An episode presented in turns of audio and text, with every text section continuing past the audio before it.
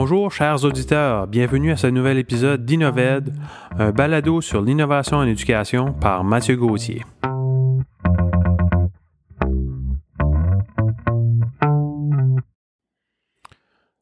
Bonjour tout le monde, donc on revient euh, encore avec un nouvel épisode, donc on a pris une petite pause là, euh, en raison des récents événements de, ce confinement. Donc euh, je voudrais commencer par souhaiter la bienvenue à deux nouveaux abonnés sur Twitter. Donc on a France Bossé, donc euh, dont le nom est A commercial France Boss 4. Donc France Bossé, bienvenue. Et on a aussi Erika Desrosiers, donc euh, qui euh, se trouve sur Twitter sous le pseudonyme A commercial Desrosiers Erika. Et Erika, on l'écrit avec un Y et un K. Donc, euh, pour l'épisode de cette semaine, je me suis entretenu avec une directrice qui a travaillé dans deux systèmes qui, à mon sens, euh, essaient d'innover beaucoup, euh, c'est-à-dire le système francophone ontarien et le système francophone euh, néo-brunswickois. Donc, on, a pris dans la perspective de Laurie Fraser, voir un peu, essayer de comparer qu'est-ce qui est différent et qu'est-ce qui est similaire par rapport à l'innovation dans ces deux systèmes éducatifs. Donc, sur ce, je souhaite un bel épisode.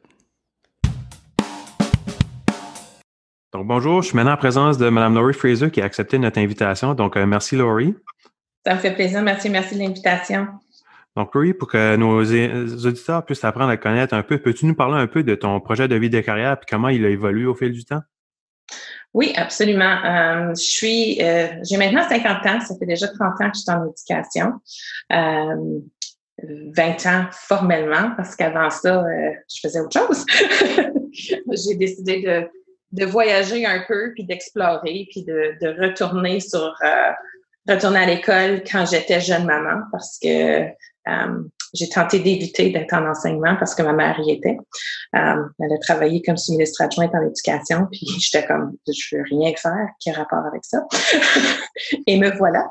Euh, le projet de vie de carrière, pour moi, euh, ma vie, elle a toujours tourné autour de la pédagogie parce que je pense que c'est l'essence même de la vie pour moi.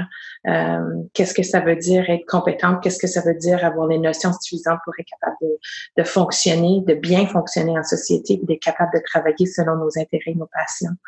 Euh, quand à mon tout début de carrière, euh, quand je, faisais les choses autrement sans savoir que je faisais les choses autrement, en, en, ayant des journées que je dédiais aux intérêts des élèves, on partait d'un thématique, puis les jeunes pouvaient élaborer comme ils voulaient euh, l'essence même de la journée, qui, qui, qui prépare un scénario, qui, qui euh, dessine, qui euh, montre des maquettes, qui, peu importe comment ils voulaient déterminer ou me montrer euh, leurs apprentissages selon cette thématique-là ou leur intérêt selon cette thématique-là. Euh, c'est comme ça que j'ai démarré mon, ma carrière en enseignement.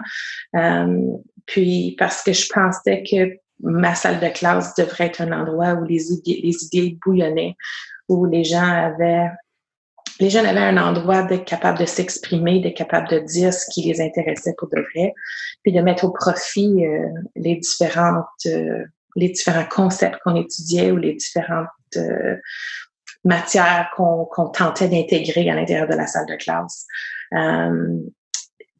Les, on, on, ça fait déjà 20 ans qu'on est dans le, le 21e siècle. On parle de compétences de 21e siècle, mais honnêtement, c'est des compétences de vie euh, être, être en mesure de communiquer, être en mesure de, de connaître, être en mesure de rentrer en relation avec l'autre, être en mesure de, de ouvrir nos tiroirs, puis prendre les notions que nous avons, puis les mettre au service de l'autre. Euh, c'est des choses qui sont à la base de, de l'être humain, sont à la base de la société. Euh, L'école, depuis plusieurs années, euh, tente de faire ce revirement-là, mais à certains endroits. Euh, c'est une des raisons pourquoi je suis tellement intéressée d'être au Nouveau-Brunswick parce que euh, le plan de 10 ans nous permet d'évoluer dans ce sens-là. C'est pas juste une école, c'est pas juste un adulte seul dans une école. c'est des districts complets, c'est un ministère complet, c'est un un gouvernement complet qui s'est mis en œuvre pour être capable de, travailler dans ce sens-là pour que nos jeunes euh, puissent être des citoyens avertis, puissent être des citoyens qui contribuent, puissent être des, des jeunes qui se connaissent et qui connaissent l'autre, ils savent comment rentrer en relation, ils savent comment contribuer, euh, qu'ils reconnaissent leur juste valeur, puis qu'ils reconnaissent la valeur des gens qui les entourent. Euh, le système scolaire euh, du Nouveau-Brunswick, qui est inclusif également, permet à ces enfants-là de comprendre que tout le monde a sa place. Fait que pour moi, ce projet du projet vie carrière, pour moi, c'est toujours euh, oui, la pédagogie a toujours été centrale à ça, mais ça a vraiment été euh, le développement de l'individu au sein d'une société. Fait que pour moi, c'est comme ça que je je vois l'éducation, je vois ce qui c'est la raison que les écoles sont des micro-sociétés, puis c'est vers là que je veux que je puisse accompagner les gens. Euh, les gens, ils ont tout ce raisonnement-là, ils comprennent tous cette importance-là. C'est juste maintenant de trouver le comment qui leur parle pour qu'on puisse être en mesure de s'y rendre. Je pense, euh, Laurie, tu as très bien résumé où est-ce qu'on est situé, puis les valeurs un peu de notre système éducatif. Euh, maintenant, est-ce que tu pourrais nous parler un peu plus de ton parcours professionnel en tant que, que pédagogue? Oui, euh, j'ai commencé. Ben, bon, j'ai euh, j'ai évité tant que je pouvais euh, être aux études. j'ai j'ai fini mon secondaire, j'avais 16 ans, c'était ma 13e année. j'ai sauté quelques années scolaires. L'école, pour moi, c'était un, fardeau. donc, je, je, trouvais le salon et pénible. Puis euh, quand j'ai finalement décidé, j'ai parti pour l'université, j'avais 16 ans, puis sans savoir vraiment vers où je me lançais, dans quoi j'étais pour étudier, mais sachant que c'était l'attente sociétale, c'était que quand tu as fini tes études secondaires, surtout une 13e année, parce qu'en Ontario, dans ce temps-là, c'était la 13e année, qui voulait dire quand tu faisais tes 13e année, tu t'en allais à l'université. Euh, donc, je me suis inscrite euh, sans savoir où je voulais m'en aller ou qu'est-ce que je voulais faire.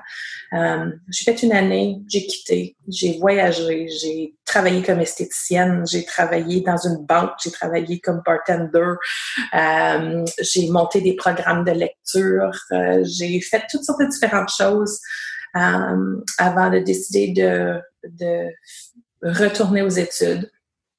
Quand j'ai retourné aux études, j'ai fait un bac général parce que, encore une fois, avec une concentration en éducation, parce que j'avais passé un été à faire un camp d'été. Puis le camp d'été, ben, j'étais entourée d'enfants, puis euh, j'étais bien. Euh, parce qu'on travaillait ensemble, on s'amusait, on créait, on bricolait, on jasait.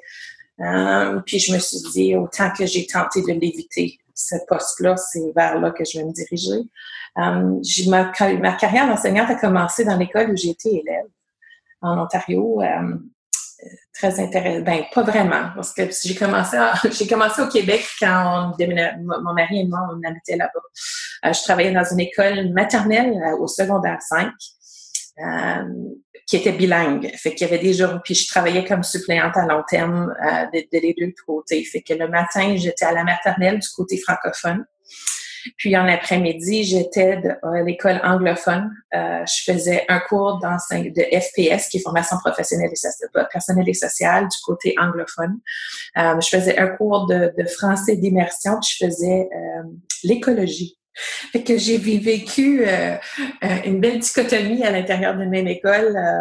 il fallait que je sois très maternelle le matin et un peu plus adulte en après-midi pour être capable de bien rejoindre mes jeunes. Mais par la suite, mon premier poste à temps plein, c'était dans l'école où j'étais élève, dans la salle de classe où été élève. Euh, j'ai trouvé ça très, très drôle parce que ma mère était ma directrice à ce moment-là. Fait que c'était vraiment un, retour vers la source. Euh, j'ai travaillé là pendant sept, huit ans, jusqu'au temps que ma fille, euh, ma fille était en sixième année, puis ça faisait quelques années qu'elle me disait qu'elle voulait déménager dans l'Est ontarien parce que j'étais à Hamilton, en Ontario. Et Hamilton, en Ontario, bien qu'on était une communauté tissée serrée, euh, la communauté francophone, euh, c'était difficile de vivre en français. Il fallait créer des occasions de vivre. Il fallait créer des occasions pour vivre en français. On ne pouvait pas juste profiter de la culture. Donc, euh, ma fille parlait souvent d'aller à un endroit où c'était plus francophone. Fait que, honnêtement, c'est elle qui nous a poussé à déménager dans l'Est ontarien où la, culture francophone était un peu présente. Puis j'ai travaillé, euh, j'ai fait, oh je pense, sept différentes écoles dans le temps que j'étais là. Euh, oui, je pense que c'est ça. J'ai travaillé comme enseignante, j'ai travaillé comme conseillère pédagogique en aménagement linguistique parce que pour moi, la construction identitaire, la francophonie, la pédagogie culturelle, euh, c'est omniprésent dans la façon que je travaille. Euh, puis j'ai comme j'ai décidé que je voulais avoir un impact plus grand que sur ma salle de classe. Et en, en tant conseillère pédagogique, tu tu as la chance de travailler avec des adultes et des enfants. Euh, donc, je me suis dit, ben, je pense que je suis peut-être prête à faire le saut vers la direction. Fait que j'avais fait mes cours de direction adjointe et des cours, de cours de direction. Euh, mon ma, ma première expérience pour l'entrevue de direction, je m'en allais pour vivre l'expérience je m'en allais pas pour avoir le poste et puis j'ai décroché le poste. Fait que ça, j'ai trouvé ça intéressant. je me suis fait lancer dans la gueule du loup euh, euh, dans une école, petite école rurale avec 186 élèves. Euh, une école secondaire, j'avais toujours travaillé à l'intermédiaire, fait que pour moi c'était comme un revirement. j'ai trouvé ça super intéressant, super enrichissant. Euh, puis par la suite, j'ai fait, j'avais venu ici avec euh, l'ESSEC, donc l'école euh, communautaire entrepreneuriale consciente. J'en avais fait une tournée euh, au Nouveau-Brunswick. Je suivais des choses qui se passaient au niveau de Claire. je suivais des gens sur Twitter qui m'intriguaient. puis quand je suis venue faire la tournée, j'ai déposé ma candidature auprès du district parce que le le mouvement qui était en place, c'était un mouvement auquel je voulais appartenir. Donc, euh, j'ai tenté ma chance, euh, j'ai soumis ma candidature. Euh, il m'a appelé le 4 août pour commencer, le 16 août. Et me voilà, je suis au district et je m'amuse et je tente de travailler de pair avec mes collègues pour qu'on puisse euh, faire évoluer ce système ici, pour qu'on puisse vraiment dire que nos élèves euh, ont toutes les compétences nécessaires pour être capables de vivre leur projet de vie et carrière. Donc, en 12 jours, euh, tu as plié bagage à l'Ontario, puis tu as fait la route pour te rendre au Nouveau-Brunswick pour devenir directrice d'école parce que le projet de l'école entrepreneuriale t'intéressait? Oui, je suis. on, dit, euh, on dit souvent que je suis une impulsive réfléchie, mais euh, c'est quelque chose dont j'avais discuté avec mon mari au préalable. Euh, ma fille était déjà au Nouveau-Brunswick. elle est dans la péninsule acadienne, est enseignante ici. c'était juste, je pense que c'était juste le temps c'est un moment donné, euh, dans le, conseil scolaire où j'étais, euh, j'ai eu l'occasion d'innover à l'intérieur de l'école où j'étais. Euh, mais je, me trouvais à recommencer le même genre de discours avec la nouvelle école où j'étais assignée. Puis, autant que j'avais l'appui de mes cadres, je n'avais pas nécessairement, il n'y avait pas nécessairement un mouvement. Et que je pense que c'est ça qui m'a donner cette volonté-là. J'ai dit, OK, il y a des écoles prototypes, il parle, il y a quelqu'un qui travaille au niveau des carrières, on parle de compétences comme quelque chose qui est intégral à l'intérieur de la journée scolaire, c'est pas un, un, à côté, c'est pas un réchauffé. Et que pour moi, c'était d'être capable de vivre à cette façon-là. Puis je suis super chanceuse, j'ai un, mari super sympathique fait que lui, il a demeuré en Ontario, il a... Euh, finalisé la vente de la maison, euh, il a pacté bagages, euh, il est venu me rejoindre ici au temps des fêtes depuis Noël. Fait que j'ai j'ai vécu comme une veuve pendant quelques mois, mais euh, je suis heureuse de le retrouver. Puis là, ben, on, se retrouve comme il faut parce que là, on est isolés ensemble, fait que la vie va on reprend pour les moments qu'on n'était pas ensemble. Oui, donc euh, Laurie, on est, on est content de t'avoir avec nous euh, ici District scolaire francophone sud en tant que, que directrice puis euh, leader aussi euh, au sein de, de, notre district. donc, justement, on voudrait parler un peu de, ton parcours qui est un peu particulier parce que tu as, vécu dans deux systèmes que moi juge qui sont quand même assez innovants, donc qui est le, système éducatif francophone en Ontario et le système francophone nouveau Je sais c'est quand même assez nouveau, mais en tant que directrice, souvent on on apprend assez rapidement. Donc, peux-tu nous parler un peu des, différences en des définitions de l'innovation entre ces deux provinces-là?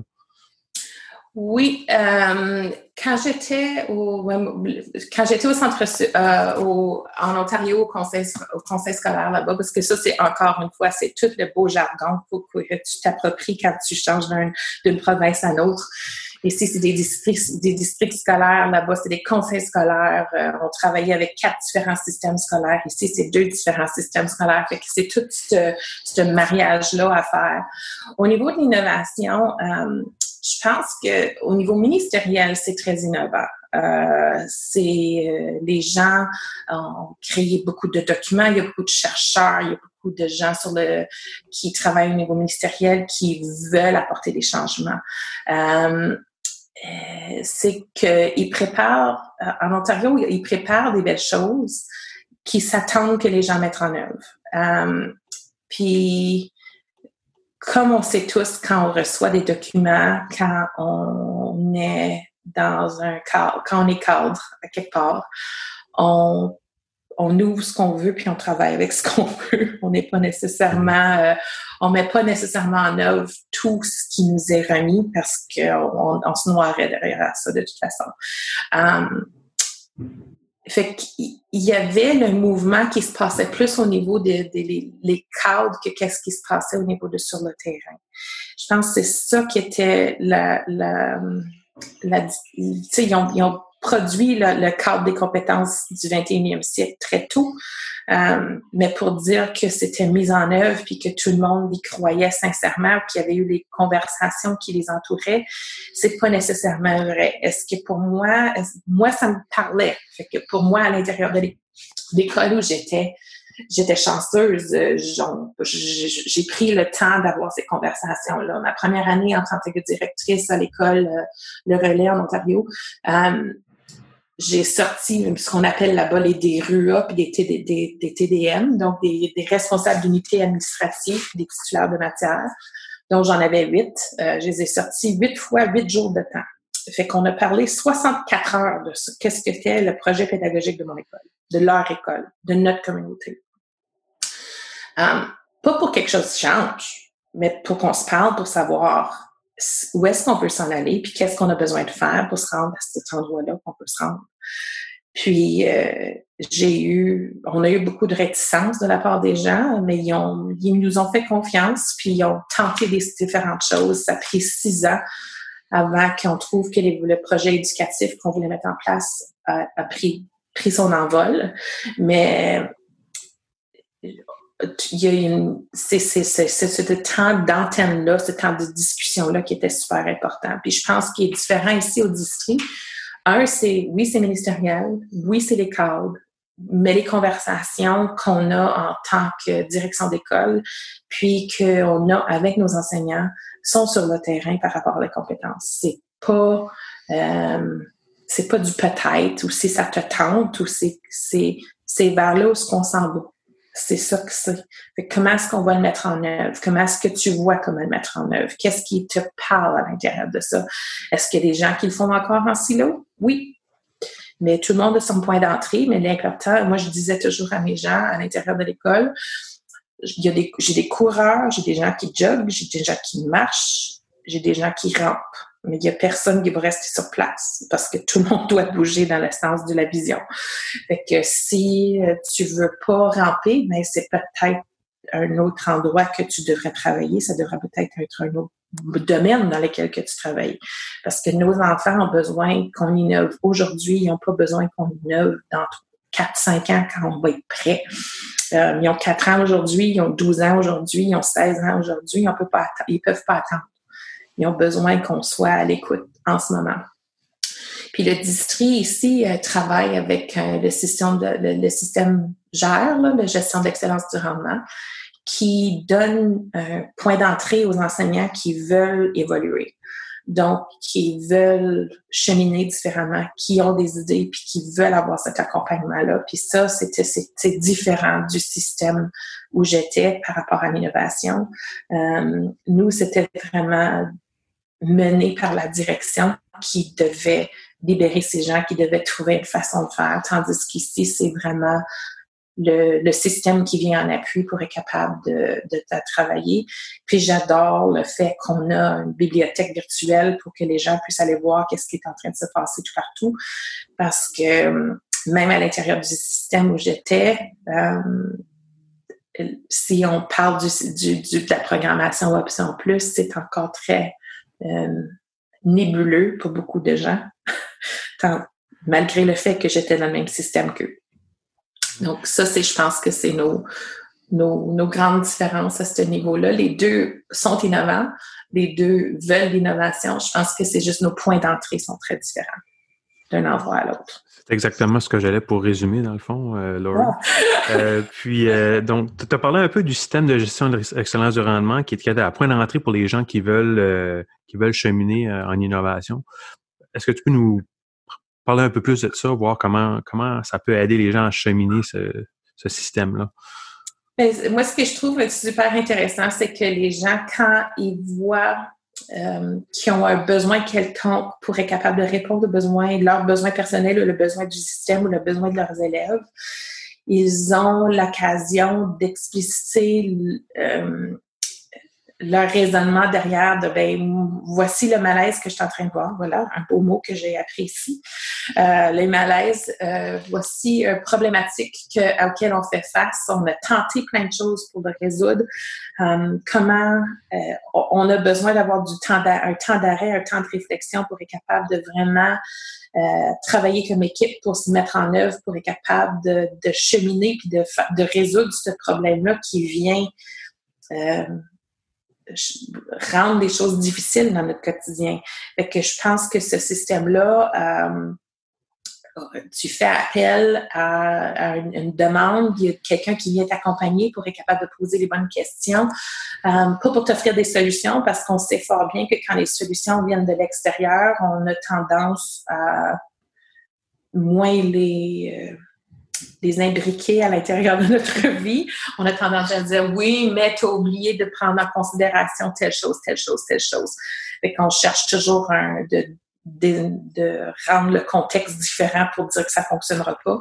Fait que quand tu le fais à l'intérieur de ton propre, ta propre école avec les gens auxquels qui ont vraiment ce travail-là à cœur puis qui veulent vraiment trouver une solution, euh, puis tu as une ceinture verte ou une ceinture noire qui vient t'accompagner puis te, te, faire réfléchir. Euh, pour moi, c'est un processus révélateur. Euh, je ne suis pas une femme patiente. vraiment, vraiment fort. Je suis une femme d'action. Donc, d'avoir pris, de prendre le temps de, de s'arrêter puis de réfléchir puis de sortir tous les différents problèmes, défis, opportunités qui sont devant nous autres, de, de poser un regard différent, de décontextualiser le problème. C'était vraiment euh, révélateur. Est-ce que je serais une bonne candidate pour être ceinture verte ou ceinture noire? Je ne pense pas. Euh, mais est-ce que je suis une personne qui apprécie le cheminement puis qui apprécie euh, le faire? Oui. Puis quand je dis que je suis pas une femme patiente, j'ai quand même fait 8 fois 8 quand j'étais en Ontario, fait que euh, mais c'est ça. Je pense que c'est vraiment de prendre, euh, d'avoir cette opportunité-là de discuter puis de réfléchir à voix haute avec les gens. Moi, je suis, je suis super choyée cette année. Je suis dans trois différents projets. Euh, j'en ai une au niveau de l'admission euh, que je travaille euh, avec Mario, une que mon adjointe travaille au niveau des livraisons des services d'appui parce qu'elle est en train de travailler pour être ceinture verte. Et puis un autre au niveau du développement des compétences qui me passionne énormément, puis qui m'ont donné un autre chapeau à porter au sujet de comment regarder le processus de de la direction qui accompagne euh, une équipe qui veut développer des compétences. Donc, euh, en réalité, quatre. Mais euh, super intéressant pour être capable de, de, de, se faire une tête puis de, documenter ton processus parce que on a tendance à faire des choses instinctivement et pas les noter puis pas les écrire. Puis là, celui-là nous donne l'occasion d'être capable de documenter pour qu'on puisse clarifier ce qu'on fait pour de vrai. Donc, justement, peut-être euh, pouvoir enchérir un peu là-dessus, Laurie. Euh, comment ton rôle de, directrice d'école est différent dans, les, dans ces deux systèmes-là pour stimuler l'innovation? Après ton personnage enseignant? Je, pense que est-ce que, mon rôle est différent? Je pense que mon rôle est pas mal identique. Je pense que c'est juste les moyens qu'on avait pour le faire étaient peut-être différents. Euh, moi, j'ai eu besoin d'aller trouver des partenaires externes. J'ai eu besoin d'aller faire toutes sortes de démarches à Ontario pour être capable d'avoir du temps de réflexion. Tandis qu'ici, on se dit, si tu veux réfléchir, on va t'accompagner. On va te donner cette porte d'entrée-là pour être capable de le faire avec ton équipe. Euh, moi, je suis convaincue que la seule façon d'innover, c'est en jasant. C'est que jamais de conversation. Puis quand on parle, moi, moi, on trouve, trouve ça très, très drôle parce qu'en Ontario, puis ici, on a toujours appelé ça des conversations courageuses. Puis moi, je parle pas de conversations courageuses parce que si je pense, tu parles de, de conversations essentielles. Si tu veux pas discuter des vraies affaires, ben, t'as pas d'affaires à vouloir entamer une conversation. C'est juste, c'est du social, c'est du, c'est du réchauffé, c'est du, c'est du rien, là. Fait que pour moi, une conversation, c'est pas courageux de dire que nos jeunes ont d'autres besoins que nous avions. C'est pas courageux de dire, mais ce que tu fais dans la salle de classe, oui, tu as des bons résultats, mais est-ce que nos jeunes sont en train de cheminer? Ça, c'est pas, c'est pas courageux. C'est essentiel. Ils ont des êtres humains devant eux autres à tous les jours. C'est pas une machine qu'il faut qu'ils les calibrent ou qui rendent plus euh, efficaces. C'est des gens avec des besoins, avec des, du bagage différent, avec euh, plein de choses, puis ils ont besoin que quelqu'un ait une conversation avec eux autres pour qu'ils réfléchissent par rapport à est-ce ce qu'ils font, c'est le mieux ce qu'ils peuvent faire pour cet enfant-là.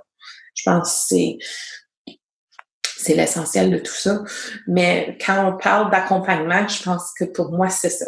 C'est prendre ce temps d'arrêt-là, c'est de discuter, c'est d'avoir une vision commune. Euh, si l'enseignante à l'intérieur de l'école ne sait pas où qu'on veut aller comme équipe, euh, on n'ira jamais nulle part, on va faire du surplace. Euh, depuis la, rentrée cette année, on, essaie de mettre en place une vision commune.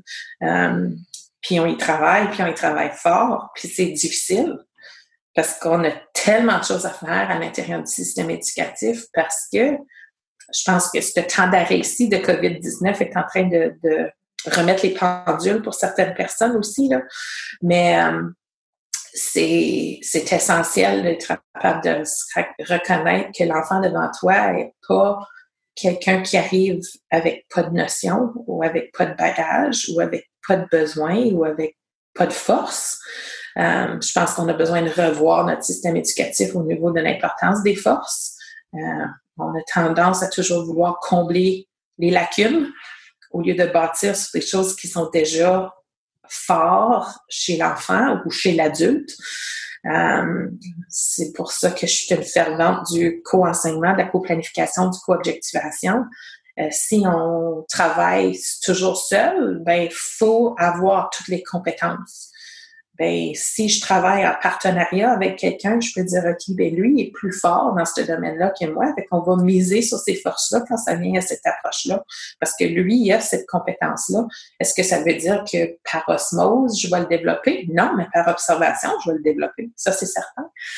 Fait euh, au lieu de toujours dire, ben, ça, c'est tes erreurs, il faut que tu corriges ces erreurs-là, ben, how about on regarde les forces des autres, puis qu'on observe les forces des autres, puis qu'on bâtit sur la force commune au lieu de la que chaque personne doit être autosuffisante en tout temps. on, oublie l'esprit communautaire là-dedans. Si on parle de stratégie, si on parle de nos compétences socio-affectives et communicatives, ben c'est là, c'est la collaboration. Mais la collaboration, c'est parce qu'il faut que tu reconnaisses les forces des autres puis que tu sois en mesure de t'approprier de ces forces-là pour être capable de travailler en communauté. C'est vrai qu'en éducation, on a beaucoup travaillé sur nos forces individuelles, mais on a une force collective qu'on oublie souvent d'exploiter. Euh, puis le co-enseignement permet justement de faire ça.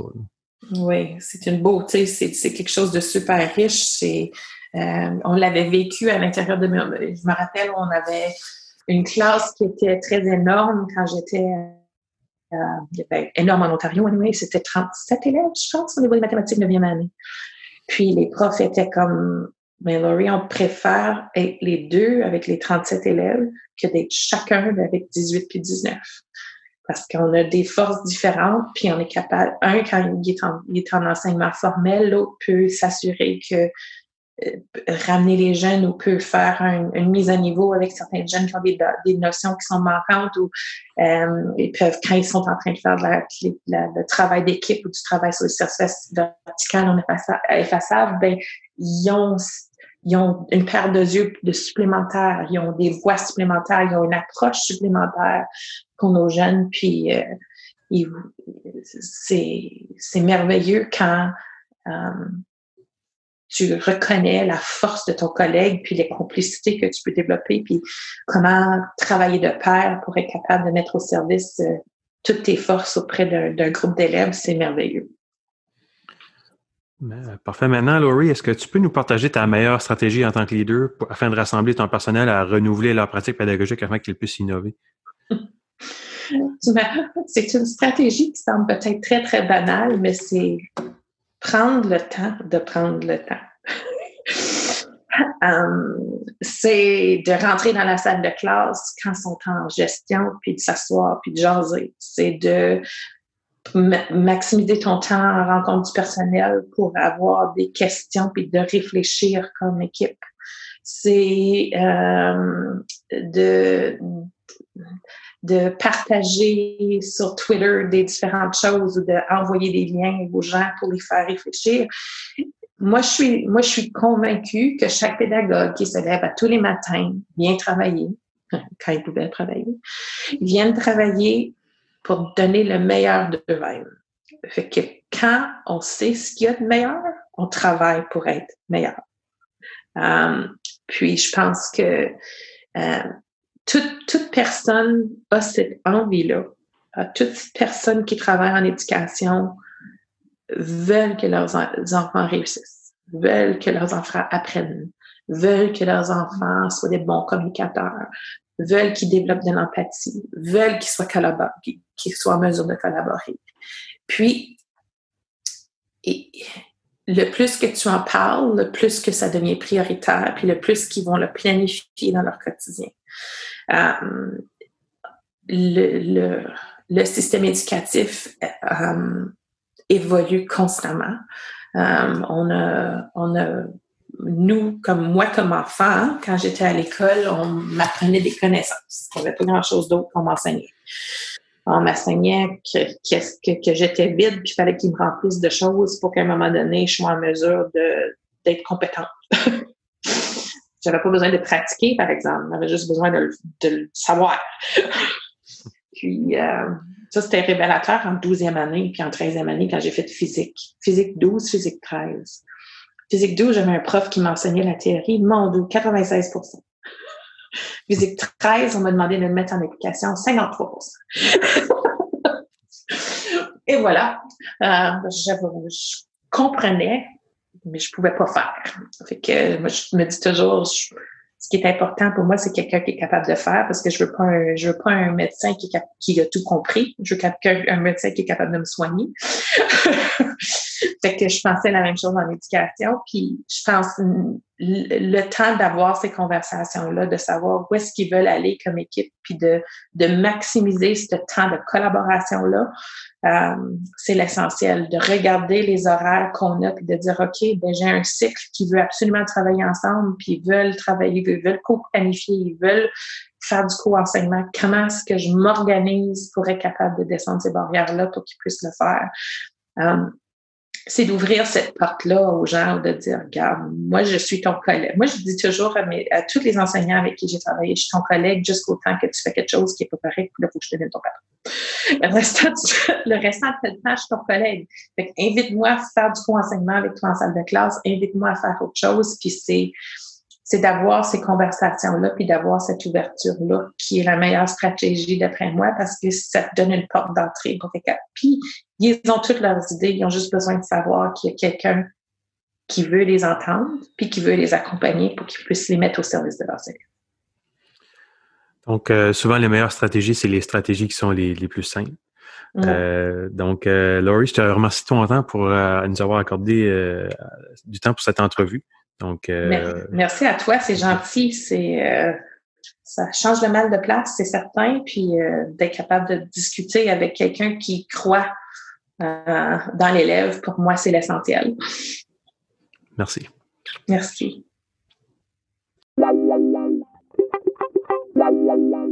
Voici maintenant les questions en vrac. Quel apprentissage as-tu fait que tu aurais aimé avoir eu au début de ta carrière? Que faire, c'est plus important que savoir. Quel livre en éducation as-tu lu récemment? Oh mon Dieu, juste un? un qui t'a marqué. Ah. Um, j'aime beaucoup les livres de George Couros. Um, eux autres, je suis en train de les lire. Euh, puis il y a ceux de Victoria Holt qui est au niveau de, de la vision d'école. Ça aussi, je trouve ça super intéressant. Parle-moi d'un geste qu'un de tes enseignants a fait qui t'a marqué. Et il m'a invité d'être élève à l'intérieur de sa salle de classe parce qu'il voulait partager des il voulait co-construire des critères, puis il voulait avoir euh, une rétroaction. Puis c'était la première fois où j'ai vu que les gens me trouvaient collègue et non euh, superviseur. Nomme une chose qu'un collègue a fait qui t'a permis de grandir comme pédagogue. Il m'a remis en question par rapport aux évaluations. C'est là où, le bas blesse souvent. Oui, mais c'est correct. On a, moi, j'ai, moi, j'ai plein de stratégies maintenant parce qu'il m'a remis en question. À ton avis, quel est le plus grand mythe par rapport à l'innovation en éducation? Qu'il y a une recette. Ça, c'est la plus grande mythe. Le mythe, c'est que le, c'est l'innovation t'appartient, mais c'est juste qu'il faut que tu aies certain que tu aies la vision commune de où est-ce qu'on veut se rendre. À ton avis, quel enjeu en éducation est-il le plus pressant à remédier? C'est, c'est le développement des compétences. C'est ce que c'est. C'est ce qu'il faut c'est le clou sur lequel on doit tous cogner. C'est celui qui, qui est le plus essentiel parce que nos jeunes sont anxieux, nos jeunes sont stressés parce qu'on n'a pas bâti cette capacité-là chez nos, chez nos élèves.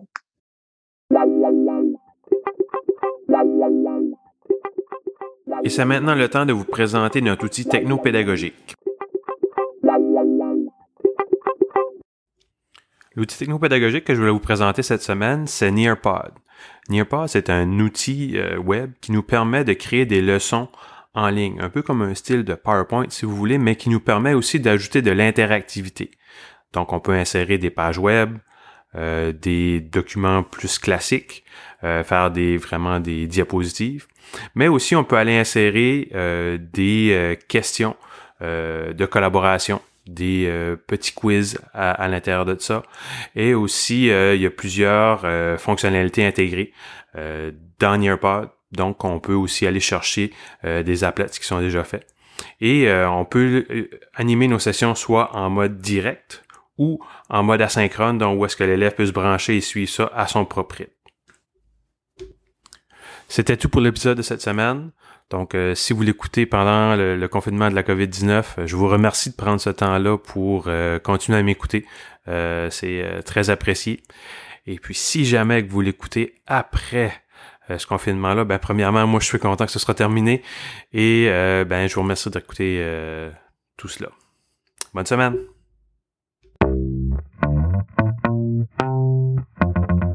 Voilà, c'était tout pour cet épisode. Je vous remercie pour votre écoute. N'hésitez pas à me contacter pour me partager votre rétroaction. Vous pouvez le faire sur Twitter, soit sur le compte de la balado à commercial balado ed ou sur mon compte personnel à commercial matgoats m a t g a u t h s. De plus, n'hésitez pas à vous abonner à cette balado. À la prochaine.